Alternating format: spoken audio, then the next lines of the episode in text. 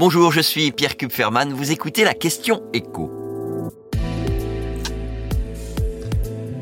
Inflation, pourquoi les prix ne peuvent pas revenir à leur niveau de 2021 Elle ne grimpe plus, mais elle ne baisse pas encore. L'inflation est restée sous les 5% en septembre, nous dit l'INSEE, au même niveau donc qu'au mois d'août. Tout ça à cause des cours du baril. En fait, s'il n'y avait pas eu cette hausse des prix du pétrole et donc euh, des carburants, le niveau de l'inflation aurait affiché une baisse. L'INSEE a en effet constaté que la hausse des prix des produits alimentaires avait sensiblement fléchi au mois de septembre. On est désormais nettement sous les 10%, alors que du côté de l'énergie, ça repart nettement à la hausse. Alors je vous parle de la hausse des prix sur un an, mais il faut souligner que ça fait quand même plus de 12 mois que l'inflation pèse sur le budget des Français.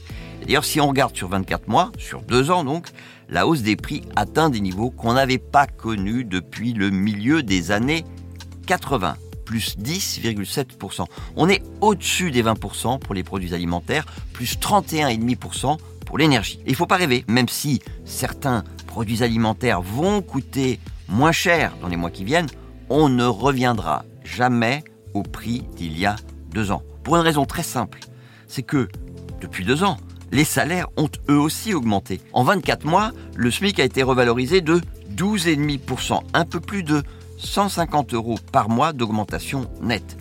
évidemment, tous les salariés n'ont pas bénéficié d'un tel niveau d'augmentation, mais ces salaires plus élevés, ils ont un impact sur les prix de ce que les consommateurs achètent. Et donc même si les cours des matières premières et de l'énergie devaient revenir à leur niveau d'il y a deux ans, ce qui n'est pas gagné, les salaires, eux, ne vont pas baisser.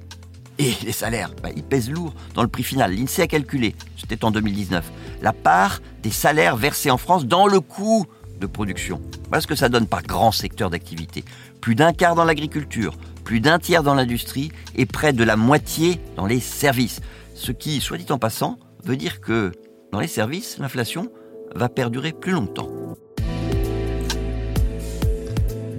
Vous venez d'écouter la Question Écho, le podcast quotidien pour répondre à toutes les questions que vous vous posez sur l'actualité économique. Abonnez-vous sur votre plateforme préférée pour ne rien manquer et pourquoi pas nous laisser une note et un commentaire.